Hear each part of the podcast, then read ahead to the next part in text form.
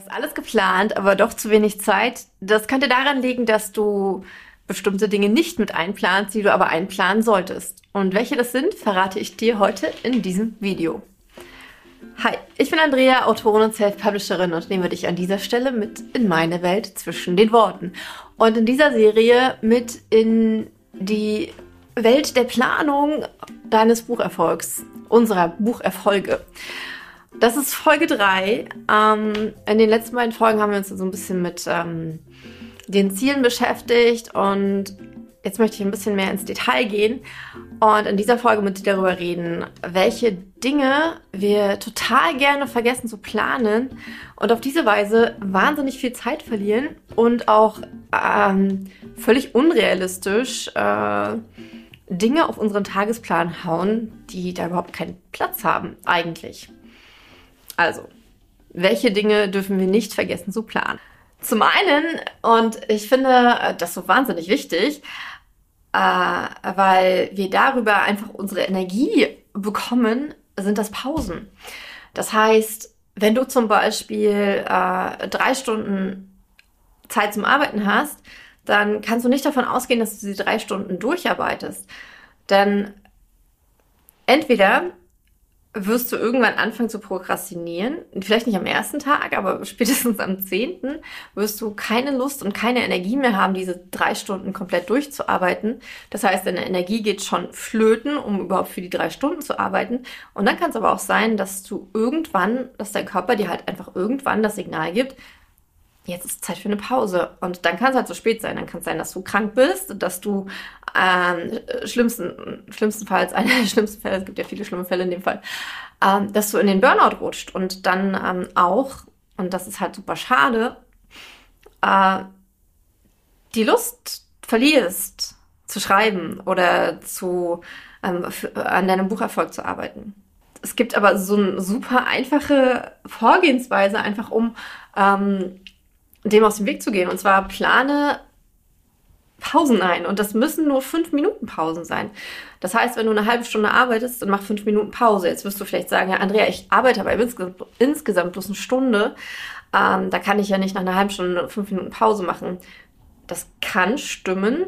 Wenn du aber nach dieser Stunde, sagen wir, ähm, Dein äh, Ablauf sieht so aus, du holst die Kinder von der Schule ab, machst ihnen was zu essen, äh, die essen, du begleitest sie dabei, ähm, bereitest kurz mit denen die Hausaufgaben vor und lässt sie dann eine Stunde lang Hausaufgaben machen. Und dann arbeitest du eine Stunde durch und nach dieser Stunde, exakt genau, gehst du wieder zu den Kindern und kontrollierst mit denen die Hausaufgaben. Doch, dann brauchst du in dieser Stunde eine Pause.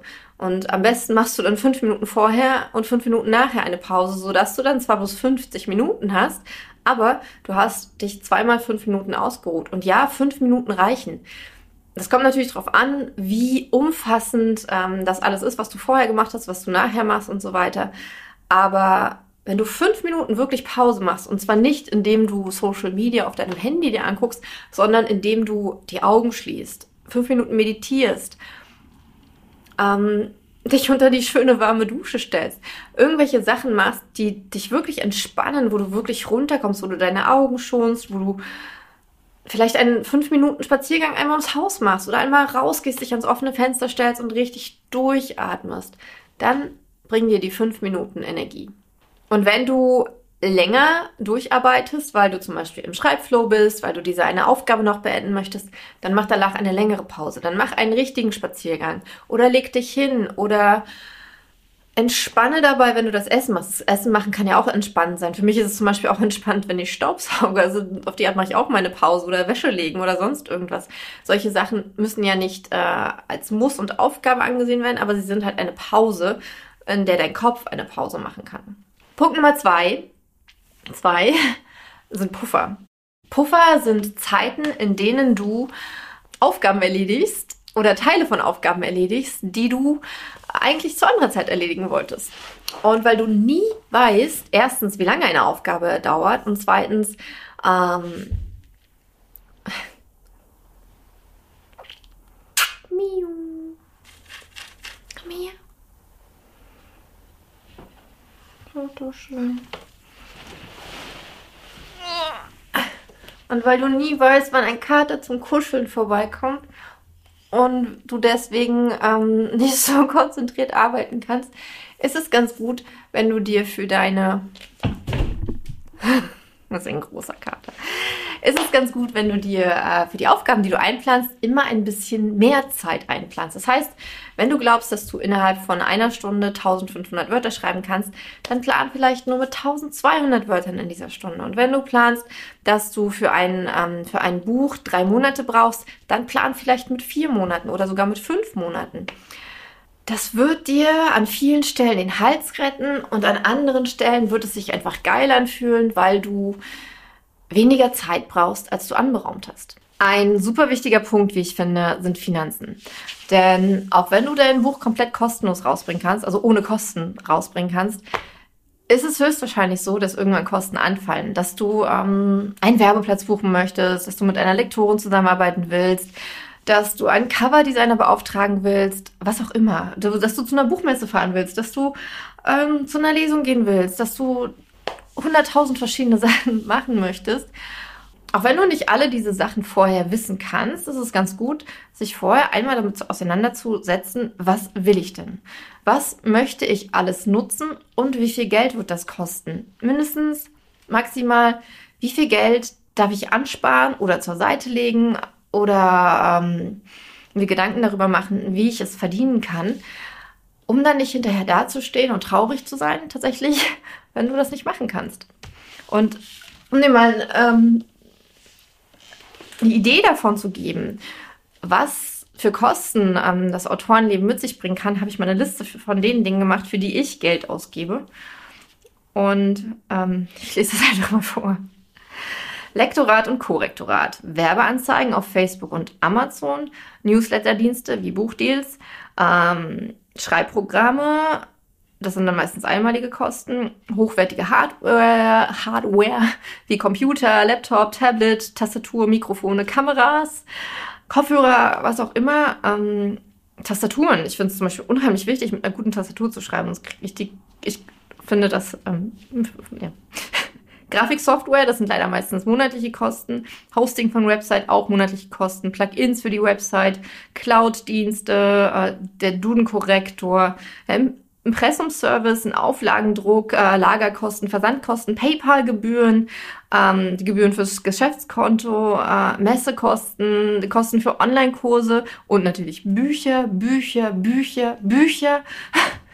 Äh, und dann solche Sachen wie einfache Recherche, wenn man ins Museum geht oder sonst irgendwas. Und wenn man für diese Sachen Geld zur Seite legt, dann macht es einfach Spaß. Äh, dann, dann macht es Spaß, auch dieses Geld auszugeben, weil es ist halt genau dafür gedacht und man hat nicht das Gefühl, ach scheiße, jetzt kostet das Geld und jetzt muss ich erst Geld mit dem Buch verdienen. Ja, man möchte auch, dass sich das amortisiert, also dass das Geld wieder reinkommt. Vollkommen klar, bin ich voll dabei. Ähm, aber wenn man das Geld gar nicht hat und dass äh, die Veröffentlichung sich dann deswegen hinzieht, weil hm, jetzt bin ich ja doch noch dann ähm, auf diese Party gegangen und habe mir noch ähm, diese, dieses neue Kleid gekauft oder ähm, jetzt doch schon ein anderes Auto geholt oder was auch immer und das Geld dann aus diesen Gründen nicht da ist und wenn man aber vorher gewusst hätte, okay, ich kann schon im vierstelligen Be Bereich äh, Geld einplanen um diese, äh, diese Buchgeschichte richtig geil anzugehen. Ähm, das ist natürlich vor allem dann der Fall, wenn du es professionell angehen möchtest. Klar, wenn du es nur hobbymäßig machen möchtest, dann ist das eine ganz andere Nummer. Aber ähm, ja, ich glaube, viele Sachen würde man halt dann wahrscheinlich nicht machen, wenn man weiß, okay, ich möchte das Geld aber für meinen Bucherfolg ausgeben. Eine wirklich wichtige Sache, wie ich finde, sind die Vorbereitungszeit und die Wegezeit. Ich mache das mal an einem Beispiel.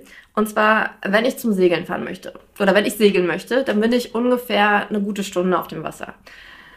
Ähm, ich fahre aber jeweils eine Dreiviertelstunde hin und ähm, es dauert ungefähr eine halbe Stunde, das Boot auf und abzubauen. Dann quatsche ich noch mit den Leuten, die dort sind. Ich trinke noch was. Wenn ich ins Wasser gefallen bin, dann darf ich auch duschen gehen. Alles Mögliche. Das summiert sich insgesamt auf ungefähr vier Stunden im Durchschnitt. Wenn ich nur mit einer Stunde planen würde, wäre ich ziemlich am Arsch. Und genauso ist das als Autorin auch. Wenn du nur ähm, die Zeit planst, die du im Café sitzt, aber nicht die Zeit, um zum Café hinzukommen und wieder nach Hause zu kommen oder ins Büro oder zur Kita oder wo auch immer hin, dann wirst du ein Problem haben. Denn entweder kommst du zu spät dorthin, wo du danach hin möchtest, oder du hast weniger Schreibzeit, als du eingeplant hast. Und deswegen ist es einfach wahnsinnig wichtig, dass wenn du eine Sache planst, nehmen wir mal das Beispiel Lesungen. Wenn du eine Lesung planst, äh, dann schreibst du dir nicht einfach nur auf, Samstagabend, 1. Juni 2023. Da habe ich eine Lesung, das ist kein Samstag, das ist ein Donnerstag. Ähm, in Neukölln, in der Bibliothek. Ich sag nochmal Bescheid, aber kannst dir schon mal merken. Save the date. Ach, das ist schön eingefügt. War gar nicht geplant. Okay, also wenn ich diese Lesung plane, sagen wir es einfach mal, nehmen wir mal mein Beispiel. Wenn ich diese Lesung plane, dann ähm, schreibe ich mir nicht einfach nur auf, ja, um, um, um 19 Uhr am 1.6. habe ich eine Lesung. Ähm, die geht, keine Ahnung, zwei Stunden sondern ich äh, schreibe mir erstmal die Wegzeit mit dafür auf. Ich schreibe mir auf, wie viel früher ich da sein möchte. Und dann beginnt dieser Termin bei mir nicht um 19 Uhr, sondern möglicherweise und höchstwahrscheinlich um 17 Uhr. Ähm, dann darf ich mir vorher noch äh, äh Slots packen, äh, also Zeitblöcke blocken, ähm, in denen ich meine Sachen zusammenpacke, in denen ich übe, was ich vorlesen möchte, in denen ich mir Textstellen raussuche, in denen ich äh, plane, wie ich äh, zum Beispiel meinen Büchertisch dort aufbauen möchte, was ich alles mitbringen möchte, was ich vielleicht alles noch organisieren muss. Vielleicht habe ich nicht genug Postkarten gedruckt und darf noch welche nachdrucken lassen. Vielleicht will ich noch andere Postkarten drucken. Ähm, Vielleicht äh, möchte ich einmal in der Bibliothek vorbeigehen, um zu gucken, ähm, wie sieht's denn überhaupt aus? Was habe ich dann für einen Raum zur Verfügung? Was kann ich denn dort machen? Ähm, ich möchte äh, dafür werben. Ich möchte äh, meinen Newsletter rausschicken. Ich möchte hier in diesem Video, ist schon alles geplant, alles schon eingeplant, ähm, die Leute darauf hinweisen, dass ich eine Lesung haben werde. Und all diese Sachen ähm, vergisst man gerne. Man vergisst gerne diese Form der Vorbereitungszeit. Und deswegen ist es so wichtig, wenn du so einen Termin hast, wie die Lesung, dass du dir genau überlegst, welche Aufgaben gehören dann noch dazu, welche Wegezeit gehört dazu, was darf ich vorbereiten, was darf ich auch nachbereiten. Das kommt ja auch noch dazu. Ähm, vielleicht willst du es reflektieren, vielleicht möchtest du nochmal mit der Bibliothek besprechen und so weiter. Und wenn diese Sachen nicht eingeplant werden, so wie alle anderen Sachen, die nicht eingeplant werden, dann plumpsen die so in deinen Tag und denkst so, scheiße, eigentlich wollte ich doch jetzt was anderes machen, aber das ist jetzt halt wichtiger. Genau. Von daher plane Wegezeit und Vorbereitungszeit ein. Und dann haben wir noch ähm, den Punkt Privates. Und jetzt fragst du dich vielleicht, soll ich jetzt meine Familie einplanen? Ja, sollst du. Du sollst Zeit mit deiner Familie einplanen. Was nämlich richtig kacke ist, ist, wenn du ähm, bei Mensch ärger dich nicht spielen, deine E-Mails checkst oder wenn die Kinder reinkommen und äh, Hausaufgaben mit dir machen wollen, während du gerade im Schreibflow bist. Das ist einfach Kacke, sowohl für deine Familie und deine Freunde und dein Privatleben, dein, de, deine Zeit mit dir selbst, als auch für dein Autorenleben. Es ist einfach Kacke, wenn sich das so vermischt, dass es äh, sich, dass, dass du dich nicht hundertprozentig auf eine Sache konzentrieren kannst. Natürlich kann es sein, dass du zum Beispiel Freunde hast, mit denen du wahnsinnig viel übers Schreiben sprichst. Das ist eine ganz andere Nummer. Es kann auch sein, dass du mit deinem Partner oder mit deinen Kindern äh, äh, das verbindest. Und das ist schön und das ist toll. Das ist aber nicht das, was ich meine. Ich meine damit, dass ähm, wenn du zum Beispiel jeden Donnerstagabend um, um 19 Uhr mit deiner besten Freundin zum Yoga gehst, dass du diesen Termin einfügst und dann nicht äh, donnerstags abends auf einmal dir Termin zum Schreiben legst. Es sei denn, natürlich ist es mal außergewöhnlich und ne, dann ist es halt geplant, aber das ist dann nicht aus Versehen. Ach, eigentlich wollte ich heute Abend schreiben, aber ich gehe ja jeden Donnerstag zum Yoga. Ich denke, dir fallen ganz viele Sachen ein, ähm, die du auf diese Weise planen darfst und planen kannst. Und es macht das Leben vielleicht hast du das Gefühl, es macht es starr, aber ich bin der Meinung, ähm, dass wenn wir uns diese festen Zeitslots nehmen, dass wir dann viel mehr von dieser Zeit haben, weil wir dann voll da sind. Und das finde ich sehr, sehr wichtig. Und dann haben wir noch dieses Teil hier. Das gute Handy. Und ich habe mir, ich mache darüber ähm, demnächst mal ein ausführliches Video. Ich habe mir diese App hier runtergeladen. Die hatte ich schon mal äh, vor drei oder vier Jahren. Vor vier Jahren, glaube ich, oder sogar doch vier Jahre ungefähr. Das ist ja Forest heißt die. Und das ist eine App, damit kann man äh, andere Apps blocken und pflanzt in der Zeit halt Bäume. Keine echten Bäume, leider, sonst wäre es echt noch cooler. Aber ähm, für mich ist es ein Commitment, was ich mit mir geschlossen habe, dass ich mir drei Stunden äh, Zeit blocke. Da sind nur bestimmte Apps, ähm, wie zum Beispiel, ich arbeite jetzt hier gerade mit, mit Notion und habe hier mein, äh, mein, mein Skript für dieses Video drin, wo ich immer mal drauf gucke. Diese App ist aktiv, die darf ich nutzen, aber was zum Beispiel blockiert ist, ist Instagram, Twitter, Facebook, WhatsApp. Äh, iMessage ist blockiert. Anrufen kann man nicht. Ich kann auch anrufen. Ähm, aber es sind halt so Zeiträuber-Apps. Die Zeiträuber-Apps, die habe ich blockiert, um zum Beispiel das hier machen zu können um arbeiten zu können. Und ich habe heute auch schon so viel geschafft, ähm, weil ich meine Handyzeit extrem reduziert habe. Und das bedeutet ja aber nicht, dass man gar nicht mehr das Handy nutzt, sondern dass man sich handyfreie Zeiten schafft, beziehungsweise auch Social Media freie Zeiten oder spielefreie Zeiten. Manche haben ja auch viele Spiele auf dem Handy zum Beispiel und spielen halt gerne und das ist ja auch in Ordnung. Wir verlieren uns nur darin. Und deswegen ist es so wichtig, einerseits diese handyfreien Zeiten zu planen und andererseits aber auch zu sagen, ich stelle mir jetzt einen Timer auf 20 Minuten und spiele 20 Minuten. Was spiele ich denn gerade? Ich spiele gerade Gin, Gin Romy, Romy, Gin Romy äh, spiele ich gerade ganz gerne. Jetzt auch schon ein paar Tage nicht, aber das mache ich jetzt halt mal 20 Minuten, aber dann ist Schluss. Dann schnappe ich mir wieder ein Buch oder mein Kind oder keine Ahnung, irgendwas anderes, damit ich mich darin nicht verliere. Und das gibt so viel mehr Lebenszeit. Das ist so fantastisch, was man ähm, dadurch zurückgewinnt, tatsächlich, wenn man das Handy weglegt. Und hier nochmal der Hinweis: Schalt die Handybenachrichtigungen aus. So ein Zugewinn. Das ist so ein Gewinn für die Menschheit. Außer natürlich Telefon, aber okay. Welche Dinge vergisst du mal zu planen? Kommentiere unter diesem Video und kommentiere doch auch gerne, ob du diese Sachen, die ich genannt hast, auch immer vergisst zu planen, ob du es wichtig findest, sie zu planen oder ob du denkst, ja, Andrea, die hat ja eine Vollmeise.